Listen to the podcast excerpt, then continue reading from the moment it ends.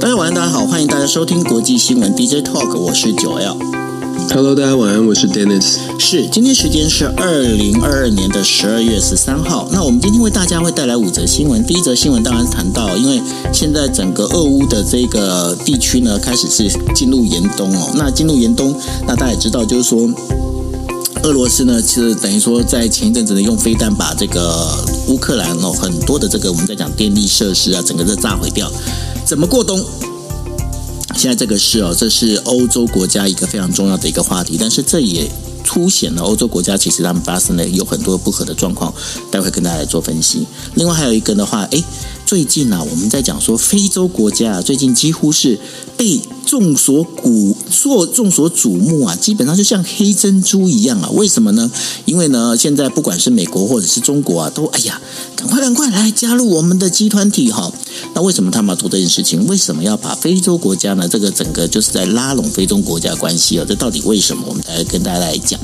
另外呢，还有一个就是英国啊，英国它现在爆发了三十三年来最大的一个罢工潮哦。那之前在前一阵，在第一在前面三十三年前的话是什么时候？呢是柴契尔夫人的时候的罢工潮哦，那这个罢工潮到底为什么产生？然后现在造成什么样的影响？大家跟大家来讲。另外的话，中国因为大家最近的应该是已经看到很多新闻了，哎，这个台湾啊，对于这个中国啊，这个呃，就是对于台湾的这一个农产品的这个禁呃，等于说禁运啊，禁止这个禁止销路这些事情啊，然后要等于说要提高 WTO 啊，但是中国已经先提高了，提高哪里呢？WTO 它先提告美国，它提告美国是说对半导体的一个限制。那这当中的话，到底他们在想什么？到底是怎么去做这些事情？而还有呢，就是接下来半导体战争好像会越演越烈哦。包括了日本的半导体联盟呢，也跟 IBM 已经有签下一个合约，什么合约？来跟大家讲。另外的话，还有就是我们在讲说中印边境啊，中印边境又发生冲突了。大家如果知道的话，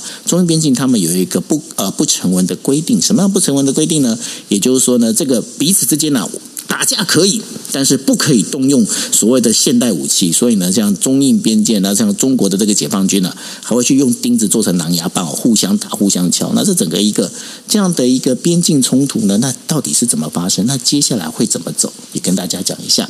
那我们先进入第一则新闻了。那第一则新闻要跟大家讲的就是乌克兰的这个过冬计划。在俄罗斯入侵乌克兰的问题上呢，欧洲国家之间存在着明显的一个分歧。在十三号，法国在巴巴黎召开了支持乌克兰。过冬的这样的一个国际会议，同意实施超过四亿欧元的援助。那这当中呢，包括扩大发电机的一个供应哦。但是德国总理苏兹呢，舒尔茨呢，他就表示了一些主要的国家领导人呢拒绝参加这样的一个呃这样的一个会议哦。那这会对于未来对乌克兰的一个援助呢，会蒙上一层阴影。那法国呢，原本已经承诺要给乌克兰提供。七千六百五十万欧元的人道援助，那这当中包括了有六十三台的一个发电机。乌克兰在俄罗斯呢，就是这个袭击他们的一个基础建设之后，基本上电力已经耗尽哦。乌克兰总统泽伦斯基他就是这样了，他说，发电机还有食品呢，是跟战车战车哦，就是装甲车还有防弹背心是一样的重要。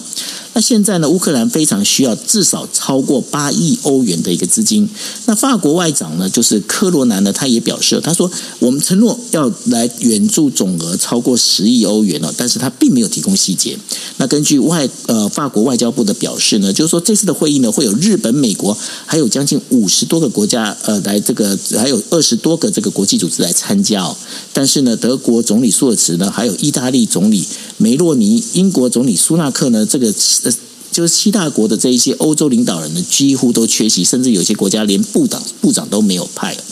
那这些国家呢，为什么会做这件事情？因为他们对于法国的不信任。那最主要呢，因为这法国对于乌克兰的援助总额呢，在全球的排名里面只排第六名，大约是只有十四欧元，真正出出的钱呢。那这些十四欧元呢，它还不不如美国的三十分之一，还不到德国的三分之一哦。那这当中的话，呃，法国军援总额呢，大概是四点七欧元，这是呃美国的四十八分之一，而是德国的五分之一哦。那根据维也纳的一位欧洲洲的外交人士，他表示哦，欧洲对于法国这个言行不一、只会打嘴炮这样的一个情情绪啊，是非常的不满哦。那也就是为什么在会谈前一天的舒尔茨呢，他还主持了一个 G7 的一个领导人的一个电话会谈哦。那马克宏呢，他这样寻求，尤其他马克宏他曾经还讲过，就是寻求欧洲停火作为这个整个独立外交的一部分呢。那这个当中，也就是变成造成的就是很多欧洲国家对它的一个反弹哦。那这当中的话，尤其是梅诺尼呢，我们在讲意大利啊，意大利梅诺尼那个总理在十月上任之后啊，这个使得意大利跟法国之间的关系有更加的恶化。但是当中还包括了地中海的难民跟移民问题，那使得欧盟内部这种不和谐的声音呢，很可能会对于就是乌俄战争的产生一个一定的影响。丹尼斯，这个法国马克宏啊，跟这个欧盟国家之间的这样的一个分歧，怎么会发生？然后接下来会怎么办呢？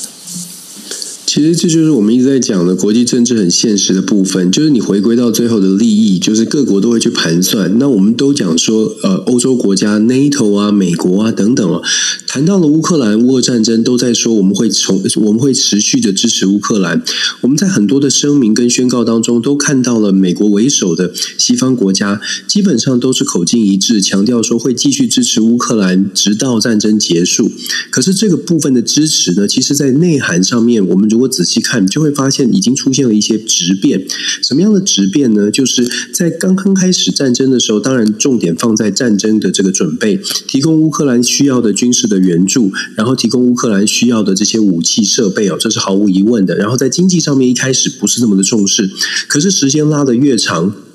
我们就会发现，这个支持呢，就越来越着重在经济，尤其是在乌克兰的重建，还有就是乌克兰的，譬如说粮食啊、能源啊，整个怎么样的重新的分配，因为对全世界其他的国家来说，也是受到了很大的冲击。那我们最近看到的，像是昨天在美国时间星期一的时候，G7 峰会请来泽伦斯基开了一个线上的高峰会，然后今天呢，九月我们在分享的这个法国巴黎的峰会，其实都在讲的是怎么帮助乌克兰。可是如果我们就像我们说的，内容的部分已经不是在重重点，不是在军事上面怎么样的帮助。泽伦斯基其实一直都在希望说，我们在呃其他的国家如果可以帮乌克兰更多一点，就可以在战场上面，我们之前听到的不是反攻越来越节节胜利吗？争争取了这个收复了很多的失土。可是我们也之前有跟大家说过，收复失土当然是好消息，但是如果自己现有的军事的力量，即便加上了西方来的援助哦，事实上要以要以乌克兰的力量，不在没有其他国家的军事介入的状况，真的派兵到里面的情况之下，要把乌克兰现在还有百分之十五以上的这个土地被占据的土地完全的收复，其实难度是非常高。美国也这样说。既然在军事上面没有办法这么快的看到成效，我们其实已经看到了西方国家对乌克兰的援助，更加的去琢磨在怎么样进行人道的援助，让冬天到来的时候，乌克兰的人民有水有电有粮食，然后怎么样帮助乌克兰在战后找到一个机制可以重建。讲要讲到这个重建机制，我们就必须说回到我们一开始我说的国际政治的现实的部分。所谓的现实的部分，就是当重建机制出来的时候，我们要很仔很仔细。细的去看，说这个重建机制谁捐多少钱，谁占多少比例，如何来分配个每一个国家分工合作的这个财务的计划，然后要如何的贷款，怎么样的还款，其实这都是各个国家呢。我们在表面上面看到大家都说要团结要帮忙，但是讲到务实的部分呢，这一点都不能马虎。原因是因为这白纸黑字签下去了，譬如说每个国家要捐多少钱，按照多少比例，百分之一、百分之二，如果以目前乌克兰需要的重建。建资金哦，可能一天就要数十亿美金这样的运作基金来说，乌克兰重建五年到十年，非常有可能整个世界呢，西方国家援助乌克兰的金额会达到数百亿甚至上千亿之谱。那对对于其他的国家来说，他们当然知道这个数字很大，所以现在就在说，像昨像昨天的高峰会以及今天的。这个法国的这个紧急的援乌会议，甚至是预计在明年五月份在广岛的 G7 峰会，还有明年六月还有一个财务的机制的会议哦。事实上，都伦敦在伦敦会召开哦。目前都排了这些会议。那在会议当中，其实大家真的最在乎的就是：好，我今天我会我英国会不会分配到分分享这个分担百分之五，还是百分之七，还是百分之八？那德国呢，又要又要负担多少？这个都直接的会影响每一国的这个自己的权益。虽然我们都说都想帮忙，但是会会会影响到自己的权益。然后更重要的，为什么大家会对法国主办然后有不同的意见？因为其实，在这段在过去这段时间，每一个国家在争针对乌俄战争，尤其是可能每一个国家在跟俄罗斯谈判的过程当中，都被其他的国家想说，嗯，你好像还是在顾自己哦。像刚刚九欧你有特别提到法国对上意大利，然后像德国之前的为了乌俄战争，因为乌俄战争所连带影响的能源短缺，然后德国我们记得的话，我们说过，德国拿出两千亿自己来救自己，造成周边的国家很不满。他说：“你有钱，你可以把这个价钱可以给人，你的德国人民补一般的这个生生活的能源、生活的水电可以补助。可是我们旁边的人不行啊。那你可以有继续花大钱你加码去买天然气，从更远的地方运。可是我们旁边的国家不行啊。这种落差就导致了欧洲国家，其实在针对经济，尤其是非常现实的这些数字、财务上面呢，有很多的。”有很多的这个小地方造成的心理上面的疙瘩。当然，我们不是说现在就已经分崩离析了，但是我们必须说，回到非常现实的角度，各个国家它都在做自己的盘算，能不能够完全的像我们期待的这么美好的完全啊，一起来团结的走下去？我觉得我我会抱持的比较怀疑的态度。就算在表面上我们看到了一些合作、一些声明，能够有多少真的百分有多少的效能可以发挥在真正的援助乌克兰上面？未来我们恐怕还需要观察，这些资源怎么送进去？送到乌克兰之后，乌克兰如何的来分配？每个城市是不是都送到了需要的地方？钱是不是花在刀口上？这不仅仅是乌克兰的担忧啊，或者是欧欧洲国家的担忧。其实我们会接下来还会看到，连美国国会呢，现在其实也有很多的讨论，都想帮忙乌克兰，但是都不知道到底谁是可以信赖的。整个的过程感觉是非常的混乱。所以乌俄战争啊，我们一直在强调。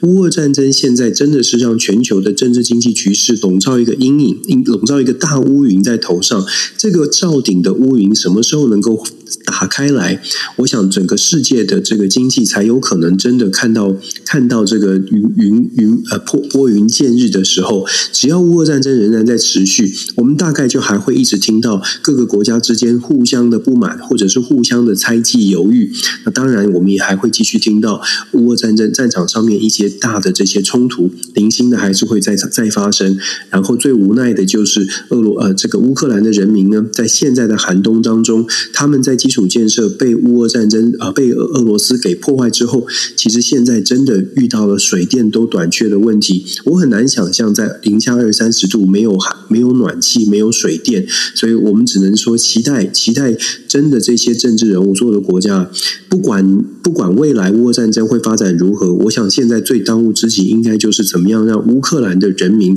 可以度过这个寒冬，还有洲欧洲的国家也是一样的。的确哦，那呃，当然了，在谈完乌克兰之后呢，其实我们要跟大家聊的一个很重要的一个重点，就是说最近发非洲国家呢非常受到瞩目哦。那日本外长呢，就是林芳正在十三号的时候在记者会的时候表示啊，日本呢积极考虑的让这个由五十五个非洲国家还有地区组成的这个非洲联盟 U 啊 AU 啊，然后能够加入二十国的这个集团，也就集团体哦。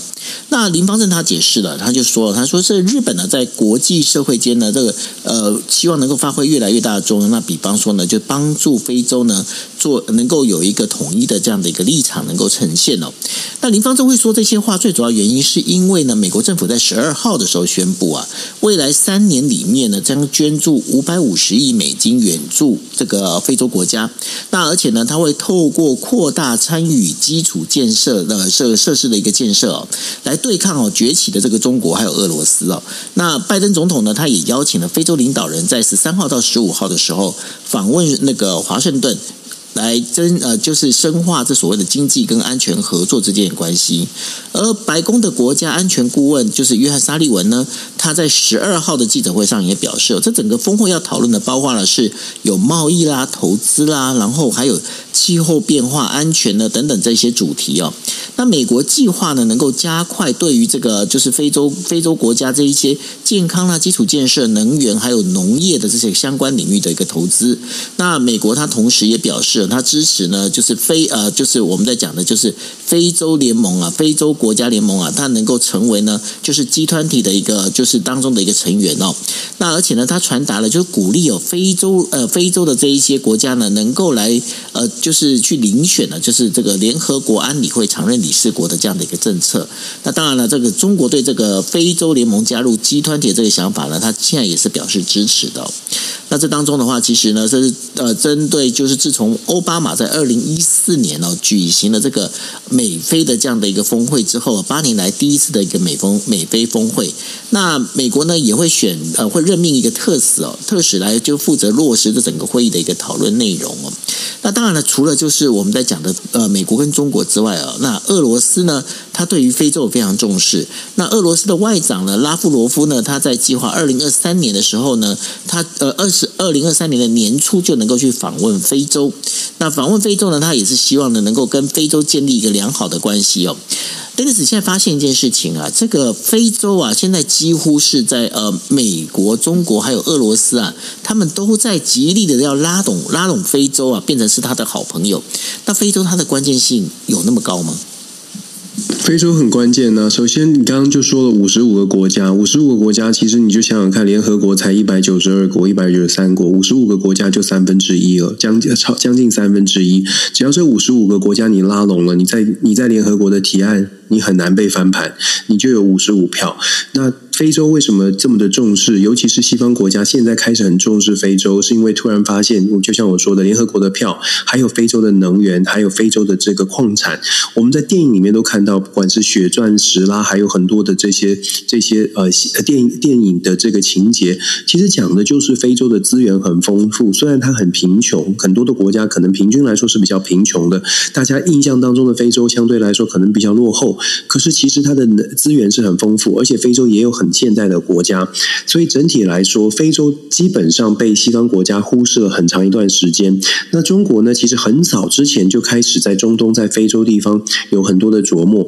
如果大家刚刚我们说到奥巴马总统时期时代呢，开启了所谓的中美的保中美的这个这个美菲的高峰会。可是中非的高峰会什么时候开始呢？中非高峰会在两千年开始，第一次的中非高峰会，从二零零三年到二零两千年到现在，非洲的整个。外国的这个投资，呃，这个非洲国家所获得的外国政府的贷款呢，中国单一的中国就已经占了非洲国家外国贷款的百分之六十八，你就知道中国在非洲的琢磨有多深、有多广、跟多久。所以，美国现在提出来的，刚刚九欧你提到的最新的消息是，美国打算在未来的三年呢，当然希望像日本也加入，希望各国各各个盟友、民主盟友都去重视非洲。我必须。说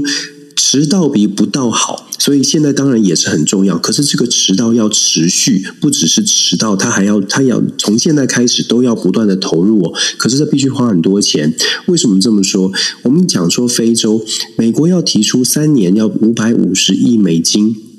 投资也好，贷款也好。我刚刚说了，非洲。中国在非洲的贷款到目前为止已经超过一千六百亿。大家在没有关注非洲的情况之下，中国在非洲非常多的投资。二零二零年的单一单一年的数据，中国在非洲的这个投资四百三十八亿。所以，我们用四百三十八亿一年去看美国所提出来的三年要给五百五十亿，大家就可以想象，如果你是非洲国家，你觉得哪一个好？不是说我们不重视民主价值，而是是不是所有的国家家都把民主价值放在前面，这也是为什么我们一直在呼吁国际政治的现实，有的时候跟我们的理想是有点差距。所以，我们当我们在怀怀疑说，诶，为什么现在在重视说美国跟日本现在很重视要投资非洲，某种程度也是显示了西方国家现在开始意识到，跟很多的国家，你不能只谈价值，你得拿钞票，你得拿上面的这个。这个金钱上面的价值，才有可能把它跟关系拉近。这真的不能怪，就是这些这些相对在发展中的国家，因为对他来说，发展远远比所谓的价值重要。虽然听起来很无奈，但是这就是现实。当你肚子吃不饱的时候呢，有一些国家他就真的没有办法先来谈价值，先来谈民主。这也是为什么非洲国家你会发现，为什么他们会跟中国会跟俄罗斯走得这么近？因为这些国家的外交的交往方式会用更更实际的，我给你军事武器，我我保护你，我帮你造桥铺路，你不要给我钱，我们就是用这样来发挥影响力。这些国家就是用这种方式跟中跟非洲拉近了关系。那你说非洲国家会不会担心？他们也会担心。可是非洲国家可能更更重视的是，好，如果如果我们接受了中国跟俄罗斯的援助，我们国家可以先发展。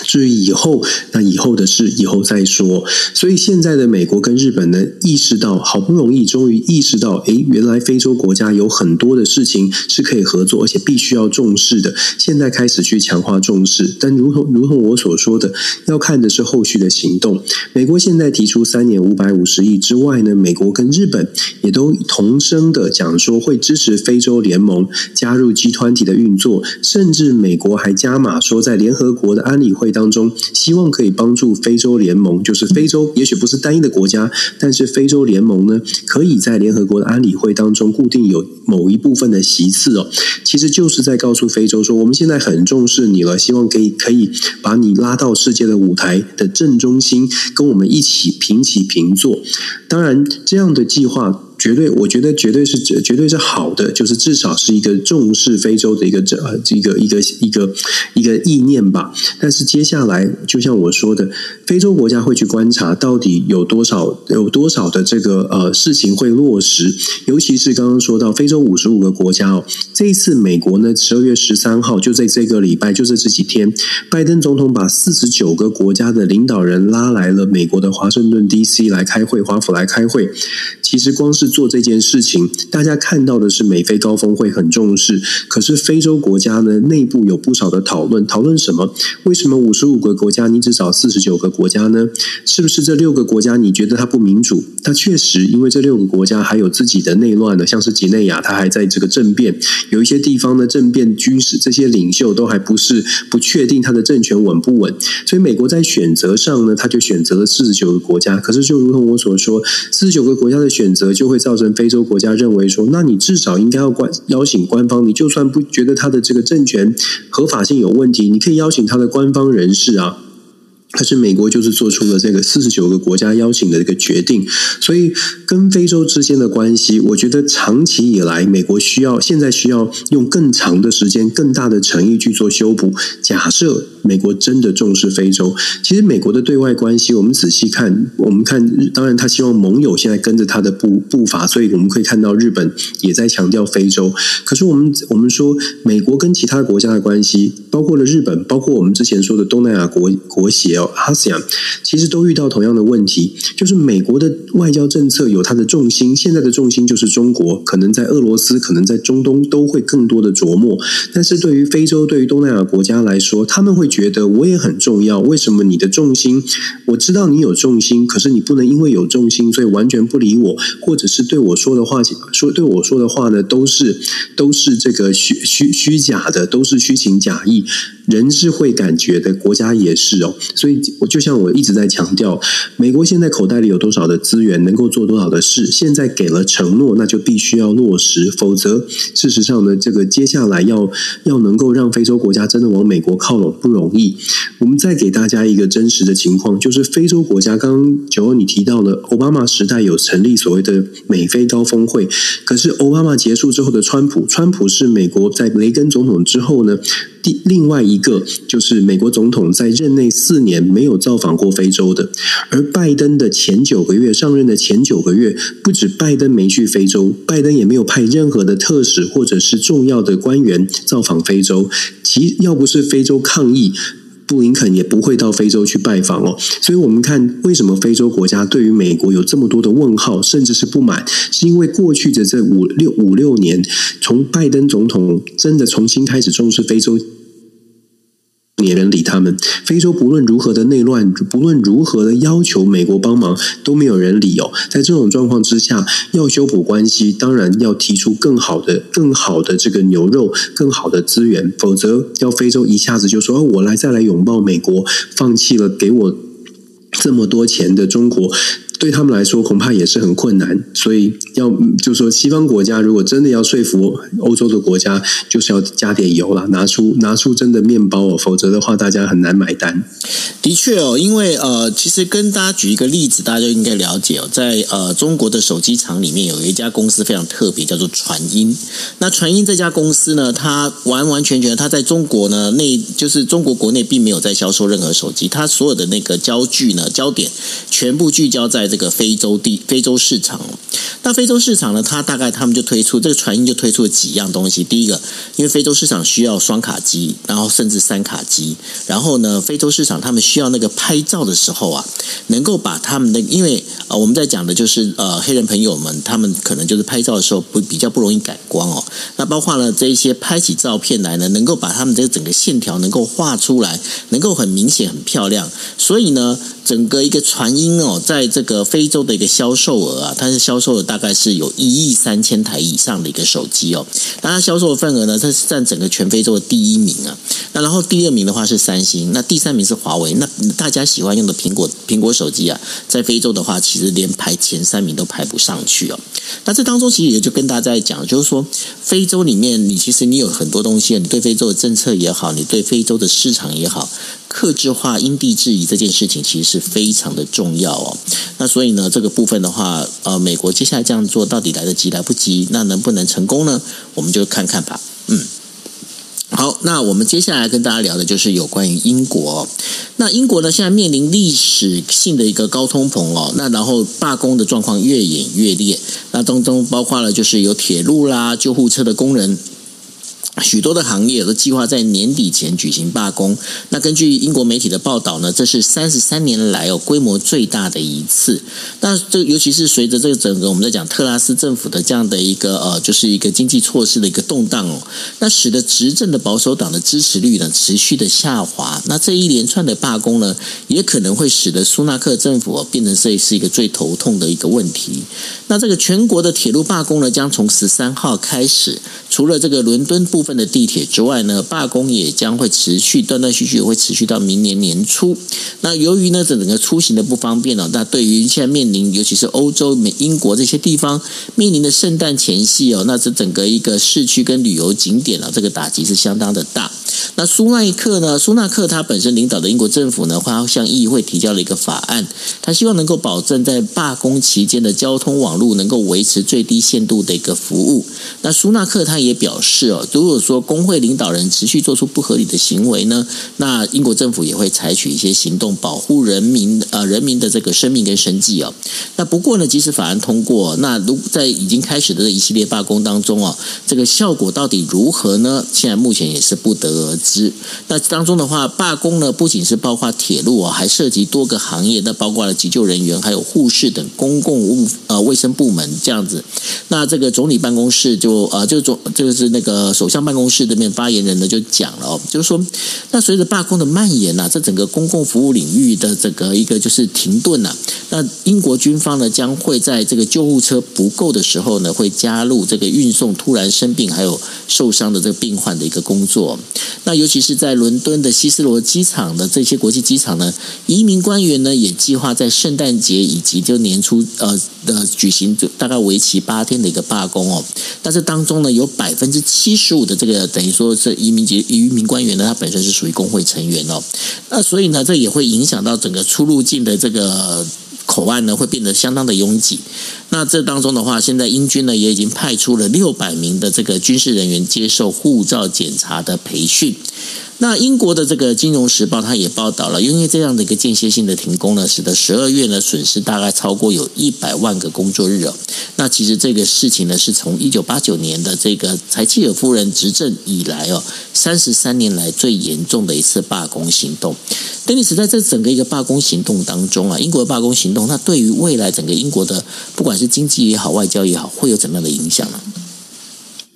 我觉得内忧外患吧。对于苏纳克来说，英国的罢工，当然它凸显的是您刚讲到的这个保守派阵阵营，它并不讨喜，因为整个英国的经济并没有办法有有效的拉抬。从特拉斯，从之在在在在更之前的 Boris Johnson 就已经遇到了英国的经济不景气，然后整个通货膨胀节节的高涨。当然，我们要说受到疫情的影响，可是其实某种程度，它也反映出来英国脱欧之后更大的困境。我们就说现在以十月份的这个英国的通货膨胀。上呢是十一点一，十一点一是什么概念呢？是其实十一点一其实是相当，基本上大家光听到这个数字，我们在台湾在二或三，美国呢刚刚最新公布的报告已经降到了百分降到了七，核心通膨降到了六。事实上，对于相对来说就可以知道，英国其实还在将近两倍，还在两位数，其实代表的是英国的物价是非常高涨的。那物价高涨，薪资不涨，当然民众会抱怨，然后朋友们会觉得，我们之前有跟大家说过，大总是觉得世界上很多的先进的国家，所以英国、法国啦，这些欧洲国家，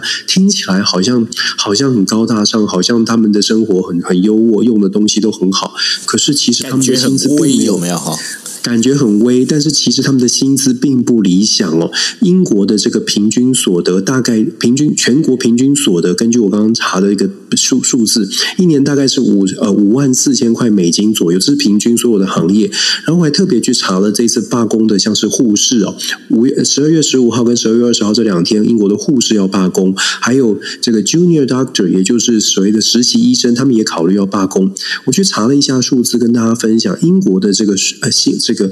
资呃，这个注册护士的薪资大概是四万块钱左右啊，四万美金，四万美金。那大家会觉得四万美金就一百二十万、一百三十万台币好像不错，可是要考虑到物价哦。然后我们再对比。美国的护士，我也今天早上特别查了，美国的注册护士的平均薪资是六万九千块美金，这两者之间的差的幅度呢，大家可以去思考，为什么英国会这么的、这么的这个觉得抱怨吧？法国也是如此，我们之前也说了，法国的卡车司机的罢工，然后整个延延烧了好几个月。英国这次的大罢工，确实是在二零一一年之后呢，呃，最大规模的一次。那能不能够平息呢？我想政府能不能做出一些政政策让大家觉得说这个薪资有真的有感的调整，是会会是非常关键。只不过到目前为止，苏纳克他带领的保守派的阵营呢，看起来我不敢说是束手无策，但是至少苏纳克到目前为止在政策上面并没有提出怎么样的大的承诺。感觉起来像是让发像这个子弹先让子弹飞一阵子，再来思考，保守派到底能够端出什么样的牛肉来让大家的气氛呃比较消这个这个生生气愤怒可以消减一些，因为。坦白说，英国自己的这个国家的口袋里面、国库里面能够掏出来的东西也不多。我刚刚也特别讲了，对英国来说，甚至是我们在 DJ 透我都讲了好久了，对英国来说。呃，疫情当然是大对全世界都有冲击，可是对英国呢，可能稍稍的有一点保护的作用。为什么呢？因为在疫情当中，全球的这个国际贸易相对是比较低、比较低迷的，所以英国脱欧的风险跟脱欧的冲击还没有完全的打在英国身上。可是现在全球慢慢开放了，脱欧的这个效应呢，会越来越明显。这个反映在什么？反映在通货膨胀，世界各国都开始在逐步下降，但是英国却仍然居高不下，因为对他来说，他他的产品还没有找到适当的市场可以出口，还没有找到一个出发出发的管道。所以，英国在加入 CPTPP，或者是跟美国的谈判，或者甚至是东跟东南亚国协的谈判，它会有非常非常大的这个压力。在这边，我们也说，所以英国其实呢，在这个时候跟英国进行商务贸易的谈判，可能相对来说还多一点点的优势哦。这也是台湾也许可以去思考的部分。虽然我们一直都希望可以跟美国怎么样，或者跟日本怎么样，但是其实像欧洲的部分国家，尤其是像英国、法国，法国其实也来了。高阶的官员哦，为什么出现这样的讯号？就是在告诉我们说，这些欧洲国家面临到一些挑战。或许在这个时候呢，台湾可以去思考，哎，怎么样来加深加深这个经贸的连接？这是一个机会，只不过要多听 DJ Talk 才能看得到。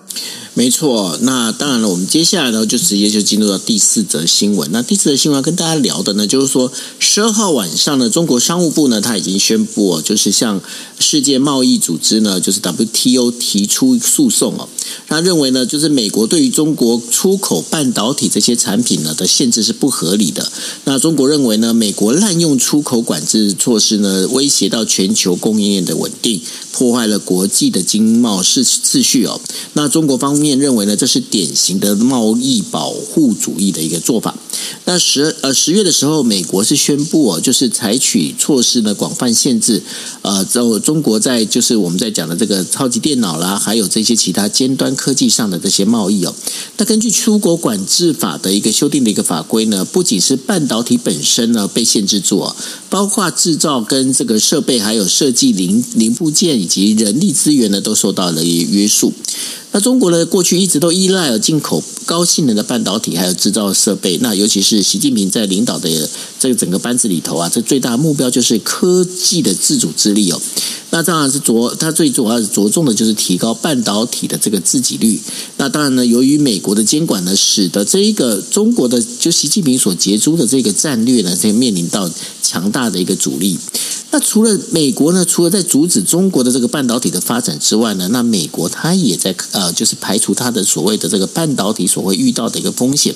所以呢，日本半导体的联盟哦，就是 Rapidus，那在十三号的时候呢，就已经宣布跟美国 IBM 合作。那表示呢，IBM 它已经获得了，就是因为 IBM 它已经开发出最先进的这个整个一个呃产品技术哦，尤其是半导体的这个部分呢。IBM 呢，他们表示说，他们已经成功的做出两纳米的这样的产品的一个原型哦。那由于日本呢，它现在缺乏大规模生产高尖端那个等于说这个半导体的这个所谓的技术跟能力啊，那包括了就是这个电路的这个详细结构啊，那 Rapidus 呢，他就同意哦，跟比利时的一个研究机构合作呢，把这个引进啊，就是来自美国跟欧洲的一个技术，能够呢为整个日本国内的国产的这个半导体啊，这个整个能够提升它的一个技能哦。那当然了，现在整个日本这部分的话，除了 Labidas 之外，那对于熊本熊本本身的这个台积电呢，他们现在也在积极的在呃设厂哦。可以跟大家分享一个有趣的一个等于说一个。观察，刚好呢，我有朋友到了这个熊本去啊，就到了那个呃台积电的这个就是新建的建现场。那我这朋友呢，他本身对于日本也算是相当熟悉，他就跟我讲，他讲说，我跟你讲，我发现了那个拉比达斯，不不是拉比达斯，那个呃熊本的这个半导体厂啊，就是在呃就是台积电半导体厂啊。这个整个赶工的速度非常的快，因为呢，过去在日本呢，他们包括了就是呃，你这个完全按照工时哦，没有不加班不加点哦。但是呢，这整个一个台积电的工厂呢，它基基本上它是一个火速在正正在新建当中。那另外的话，还有一个就是呃，台积电的这个副总和侯永清呢，他在接受这个日本的电视台访问的时候也表示哦，呃，台积电呢不排除哦，在熊本呃，在就是在日本哦，就是除了熊本厂之外，呢还要会再盖台积电的二厂。那这样的整个一个架，整个一个架构出来之后，大家就可以发现一件事情：不管日本或美国开始在分散风险，分散所谓的这个半导体的这个风险哦。因为毕竟半导体呢，我们在讲的是整个二十一世纪哦，这个等于说是二十一世纪的米粮啊。那所以呢，接下来这半导体之争呢，那对于台湾来讲，台湾未来的角度。该怎么站立哦？那这也是一个很值得参考的一个点。那我不想说，Dennis，你对整个一个现在目前的一个半导体的一个战争，包括了就是中国跟呃像 WTO 去提告美国的这样的管制限制的这样的一个诉讼哦，你觉得接下来会怎么演演变呢？我觉得半导体战争是没有办法避免的，因为短期之内，美国大概在所谓的斗而不破的这个大的设定的条件范围这个情况情境之下呢，能够斗的部分，大概最斗的就是科技战，就是在晶片战。所以美国你看到的是先生的斗吗？斗就是斗争的斗，就是不要战争，但是要斗争，要竞争。那在竞争呢，它基本上就是在竞争贸易，在那贸易当中，现在最大的就是所谓的半，最关键的就是半导体。所以我们可以看到，美国设定的所谓的晶片法案，让让很多的国家的这个半导体厂商呢，先到美国去补上美国现在在本土制造晶片的缺口。在接下来，我们跟大家说过，接下来美国设定的长期目标，就是希望制成的部分呢，在美国也有一些技技术上的突破，那最终达到的效果，当然就是美国能够在在晶片的这个产业上面呢，能够占有一定的生产的量，就是全球的生产晶片的比例，它要一定安全的量，可能百分之二十，可能百分之三十，要有一定安全的量，至少在需要的时候，真的是有什么大事情发生的时候呢，美国不需要依赖依赖其他的国家来进口晶片，这个是美国的初期设定，但是长期设定是未来美国不仅仅是在生产上面能够自给自足。更重要的是，在制程的部分、技术上面呢，要能够突破。这也是为什么在台湾呢，可能我们真的要去思考这个问题，就是台积电的布局。我们跟大家说过，台积电的布局，如果以产业全球产业的部分来看，布局全球布局没有问题，在日本、在美国设厂都没有问题。但是如果台湾是以安全的角度来考虑台积电，那又是不同的思维了。简单来说，台湾如果是基本上是一个台海的和平稳定是没有问题的，那全球的布局不应该有争议。可是如果台海的稳定安全是出现了一些状况，那么我们就要从呃，我们就要整个来做一个思考。回到所谓的晶片的争议、晶片的战争哦，那晶片的战争，我说短呃短期之内我们不会看到有什么改变，也就是这个竞争恐怕还会持续。那这个竞争的持续，主要的原因是因为。我们说了斗而不破，美国其实，在所谓的世界第一的位置上面呢，它当然站了很久，而且它希希望它能够继续站下去。所以，当中国的崛起，包括了科技上面、科技研发上面，也在尽可能的追赶的时候，美方当然会希望在技术上面至少能够保持一个安全的距离，就像我们开车一样，第一名赛车的第一名，他希望能够尽可能拉开差距，让第二名呢，即便是遇到了弯道，或者是第一名出现了一些需要换轮胎啊等等的状况。也不会被追上，要保持这个安全距离，就必须要从自己的研发要往前，再加上透过一些法规限制，至少至少要要让这个第二名或者是后面的国家不会因为诶。取得了这个我们研发出来的科技，美方一直都认为说，中方的这个快速的科技发展，很大一部分原因呢，是因为一一的是用就是窃取专利的方式，就是所谓的商业间谍的方式取得这些晶片设计啊，这些科技的科技的这个突破。那另外一个方向呢，就是因为在美这个中国留学生大量的来美国的大学做一些科技的研发的学习，然后把技术带回了中国，所以现在美国其实在。这个中美之间的高等的教育的交流哦，其实也受也出现了很多的限制，这都是呃晶片战争它所延伸下来的，等于是从从重重的重重的这些战术的战略战术跟战略。对美国来说呢，这场晶片战争它现在不止在美国国内打，我们也看到新闻了，像是跟日本啦，像跟这个荷兰的艾斯摩公司都在谈的是，为什么跟日本跟荷兰呢？因为这两个国家其实世界世界上目前光科技技术。比较先进的就这两个国家。那在这样的情况之下，美国跟日本跟荷兰如果达成了协议，至少在光刻机，尤其在先进制成的光刻机上面，可以制可以做一些做一些限制。等等于是不让他们呃销售，或者是不让他们跟中国有在在最先进制程上面提供一些助力哦。那当然这些限制都都有都会有效果。我说至少在短期之内都会有效果。为什么我说短期呢？因为美国其实做这样的做这样的一个举动，它确实可以挡住中国的发展，但是。毕竟中国十四亿人口，我们不知道的是中国的十四亿人口会不会有什么奇才。当然，我们知道华为其实也很努力的在做科技的研发。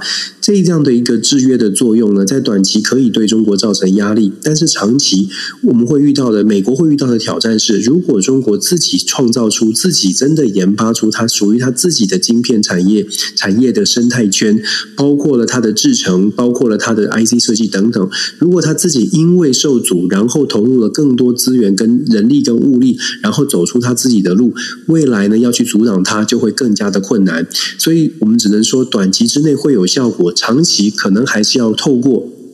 沟通协调的方式，或者是谈判的方式，因为如果说中国走出自己的，完全走自己的一套，走完全走自己的系统，我们就想象就是 iOS 系统跟 Android 系统哦。如果你完全让它走自己的一套系统，互相没有依赖的话，这个对美国现在的企业或者对全球的产业来说，少掉了一大块的这个商机，甚至未来它的这个系统可能被俄罗斯、被印度所采用。那你想想看，那个人口那个市场有多大大？两套系统，一套这个，如果说这个完全是分离的。是不是真的有有呃，对美国的企业或者对美国长期有利益利益上面是好的？这个就是我们说要用智慧要去思考的问题了。那我们回到说现在这个争议哦，中方现在透过 WTO 为什么会去提出这样的一个诉讼或者是抗议呢？因为 WTO 里面其实有一些斡旋的斡旋协商的程序，这个程序哦，基本上就是所谓的冲突呃争端解决机制。根据 WTO 的制度呢，如果你有任何对于 W 世界贸易的这个规范，你觉得诶，我被压制了，我被不公平的对待了，那么你就可以透过这个争争端解决的这个议呃这个机制呢，提出抗议。那对于中国来说，当然他他认为说，晶片我我是无无端的被打压了，我被限制了，为什么要阻碍我的晶片？美国我们很清楚的知道，美国的论述要求大家一起来阻阻挡，或者是要求大家一起谨慎，是因为国国家安全的原因。可是你如果如果强调国家安全，你就必须要提出证据，说中国制造出来的晶片，或者是跟中国所有的企业有关的晶片，它可能都内建了木马程式，它可能都内建了某些东西，你得要提出证据，否则你就等于是说，哦，你只要是 Made in China，它就一定是有有有鬼，它就一定有问题。那当然，中国是以这样的理由去对 WTO 做出申诉哦，申诉。我们再说稍微讲多一点，因为为什么中国会觉得这个方式可行呢？因为就在上个星期五的时候，WTO 的仲裁仲裁庭仲裁的 panel 才做出一个决定，他们判美国败诉，他们认为美国。抱歉，他们他们认为美国的闹钟响了。他们认为美国在川普时代，如果大家记得，我们 DJ 头也说过，他们在认为美国在川普时代对欧洲的钢铁的禁令，就是一种违反自自由贸易协定的一个概念哦。因为川普当时记得的话，他不只是禁钢铁，他还禁酒哦。当时这个禁令呢，就被就这个呃欧洲国家就抗议嘛。那欧洲国家抗议，现在经过了长期的这个审议之后呢，WTO 的仲裁庭说，在十二月五号，就是上个星期五，十二月五号嘛，就上个星期五的时候啊，就宣布了，哎，这个是违反了禁令。那大家就会说，那违反禁令，那怎么办呢？美国要被处罚了吗？美国说呢，哦，我我我我不认同你的 你的你的你的决定哦，我觉得没有，我我觉得我们没有错。那美国呢，也我也必须说，这也很是国际现实，因为美国事实上他他不 他不支持这个，他并没有签署，就是说认同 WTO 这个贸易争端协议的。机制，他没有，并没有签名，也就是说，就变成这个贸易争端协议在 WTO 里面，虽然美国是会员国，但是对于部分的条文呢，美国是。等于是认知说哦，有这样有这件事情，那我们再看情况了。所以这就很有趣了，还是一样的，这是国际政治的现实。所以十二月五号当时做出这个，就上个星期五做出这个决议，然后中国就在看看到了这个决议之后呢，就觉得说，那我们现在在晶片上面受到了打压，我们也要透过 WTO 的机制来写来处理。就就像我刚刚说的，中国其实很清楚的知道 WTO 的争端协议机制大概不会有什么样的结果，也不会真的去改变什么事情。可是透过 WTO 可以做出一个向国际宣告，尤其是它的 TA 并不是西方民主国家，它的 TA 是什么呢？它的 TA 是这些发展中中国家。我们刚刚不是说吗？非洲国家、中东国家，尤其是这些国家对美国还有一些疑虑，觉得美国你好像每次都是当老大，都没有听我们的话。中国做这个。WTO 这种申诉呢，就像我说的，目标不是赢，目标是要告诉大家说，你看，美国其实不尊重 WTO 的决定，那么我们受到的是打压，我们不是国安问题，我们就是被打压。那美方呢，在中国提出在 WTO 的这个诉讼。之后，美国的国务院、美国的这个政府就直接说了，这个问题呢不适合在 WTO 里面解决，因为这是一个国安问题。是不是公说公有理，婆说婆有理？这就像我们所说的，现在的中美竞争基本上是一个低度互信的，所以在未来呢，我们说晶片战还有很多政治的角力，甚至是外交上面的表演的这些斗争、表演性质的互相的来往会有非常多。真正在看懂门道之后呢，要要去了解的是，中美双方坐下来谈之后，到底谈出什么？很快就会出现了。现在美国的这个呃亚洲事务的主管，还有这个台湾跟东亚事务办公室的呃主管呢，现在正在中国访问，做前期的先前的先前的布局跟布局跟访问，准备在一月初的时候会一月份的时候，美国国务卿布林肯会进行一个实体的一些会，实体跟王毅的做做这个交流。也许是王毅，也许到时候是秦刚，不见得不确定。可是可以确定的是，美国国务卿布林肯到时候到中国访问，双方真的谈出了所谓的声明，或者是叫协议，那个才是关键。如果到时候真的是处朝向所谓的坐上谈判桌，然后大家各各取所需的谈出条件，那个我们从那里我们可以看出未来的中美关系，尤其在晶片或者是各方面的合作上，或者是冲突上，会有什么样的走向。目前看。看起来呢，双方都在做出一些表演，各自的来诉说给全世界听到说，哎，我中国是比较好的，或者是我美国是比较好的。我们在旁边看戏啊，稍微冷静一点。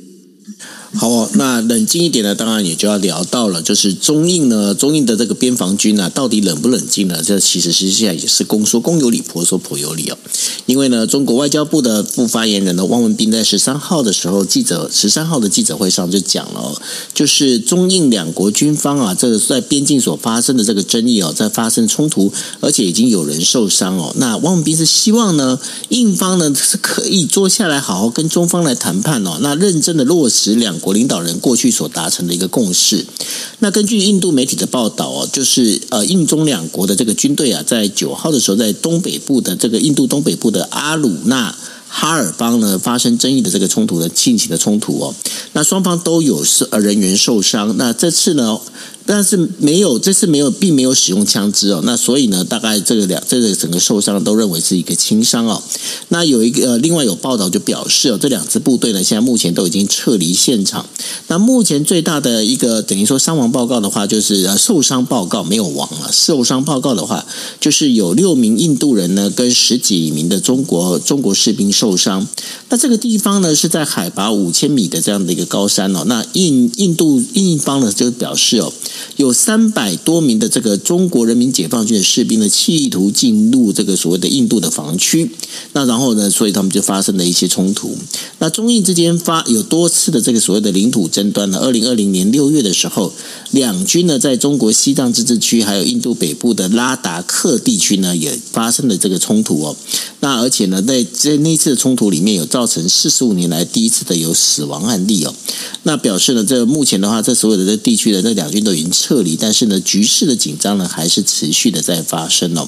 那中国国家主席将呃习近平呢，还有就是印度总理的，就是莫迪呢，他们也出席过了，就十一月在印尼所举办，印尼巴厘岛所举办的二十国的这样的一个峰会哦。但是呢，他们并没有做单独的会谈。那这其实有猜测就表示哦，其实呢，印度跟中国之间的这个裂痕还在加深当中。等于是现在的整个一个状况，包括整个金融风暴啊，包括能源危机呢，接下来中印之间的这个边境好像也不平静哎。中印之间边境不平静，而且它还有更多的这个算计跟战略的运用哦，可以大家来观察。中印双方都很聪明，我只能这么说。中印双方呢都在都在盘算这场冲突啊，其实它非常快速的就就化解了。所谓的化解是双方很快的就往后退了，虽然有受伤，但是很快的就往后退。可以看得出来，各自都有后面有缰绳在拉着。中印边境当然它的这个冲突长期以来都没有解决，这是毫无疑问的，而且。双方可能在边境地区，不管在人民或者是在驻军的部分，可能更加的不爽，就是动不动可能就会来丢个石头啊，打几枪啊，互相的不爽，这是确定的。那中印之间的关系呢，也当然不会是马上变得好像很友好。可是你会看到，印度跟中国其实在盘算的是更大的事情。小小小的这些斗争啊，虽然看起来在新闻上面，尤其在在呃外国的媒体看起来，诶，这是又是一个几人受伤，甚至有伤亡的一个状况。可是。对于中印这两国来说，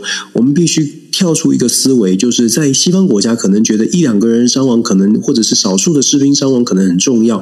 我不是说人命不重要，而是我们在伤亡的看待的价值或者是它的比重上面而言呢，中国、印度这两国恐怕不会是西方的思维。换句话说，他们会更加的去算计，是我们如何在呃。想办法在争争端上面，需要争端的时候，我们来争端；需要用这个事情把它做大，用来当做谈判桌上筹码的时候，我们再来做大。如果不需要这个筹码的时候，我们有更重要的事情，譬如说美国、中美、中国有中美之间的竞争，印度盘算的是在中美竞争当中，或者是在乌俄竞争当中，印度可以如何如何的在国际舞台上面增加它的能量，甚至是印度有可能透过中美之间的竞争，跟中国要到更多的东西，或跟美国要到更多的东西，我们现在这个时间点来看，印度并没有，并没有打算要把这个争夺这这个地方的区域的零星的擦枪走火扩大。一大部分的原因是因为近期并没有中印之间的重要的一些会会议或谈判，没有必要在这个时候把事情扩大。同样的，中国也是如此。所以在盘算上面呢，以时间点，所以我们说看看这个国际政治哦，你把它全部拉开来一个点线面来看，你就会发现，为为什么这次的争端一下就解决了？有的。的时候争端会延续好几个礼拜，因为他需要的话题跟需要的需要的筹码是不一样的。那我们只能说，在这一次呢，看到中印边境的冲突快速的化解，代表的是双中印双方现在的盘算不在跟不在不在这个中印的谈判上，而是在现在更大的这个局哦，更大的局，我们也透过 DJ t o 一直在跟大家说，现在全球的政治是一个非常混乱的情况，混乱当中我们会看到那个点跟点之间的连接，有的时候拉得比我们想象还要夸张。譬如说，中国拉到沙乌地阿拉伯，韩国拉到了沙乌地阿拉伯。想象一下这个线，以前这个线没有拉这么远，但是现在整个世界地图摊开，它的线，它的交流变得非常非常的复杂。乌俄战争，乌俄战争到现在距打了这么久，现在呢，全球又拉到拉起来，在欧洲国家又拉出了一个所谓的巴黎巴黎高峰会，美国呢又拉了一条线去做美菲高峰会。其实这么复杂呢，其实反映出来的就是国际政治现在的变局，没有一个稳定的态势出现。在这种状况之下，这样的一个中印之间边境的小冲突会这么快的结束？就像我刚刚所说的，我的分析会是因为现在。这两个大国，中印之间这两个大国盘算的，或者正在手上在忙的，是更大的、更远的线。短期旁边生这个这个边境的这个小线呢，尽可能的先不要搞事，先让它平歇下来。但是。根本的问题没有解决，中印之间这样的冲突，如果需要的时候，我相信中印之间这个冲突还会再起，而且下一次再起呢，如果刚好中印双方想要做一些谈判，或者是想要在对方身上得到一些好处的时候，这个冲突就会比较严重，而且会拉得比较长。我们继续静观其变。好哦，那这就是我们为大家带来的五则国际新闻。然后呢，跟大家讲一下，明天的话，呃，Dennis 因为临时有事，所以明天的话我们不开房，对吗？对对对，不跟可以跟大家说，我明天那个小朋友小朋友得到这个一个奖，所以我他有一个颁奖典礼，那没有办法不参加。对，对那然后呢，如果要看什么颁奖典礼，你会拍照然后放上传你的 IG 吗？我我我可以试试看，能不能露脸就是了。对啊，对你就不要露脸嘛，你就你露你的脸就好了。哇，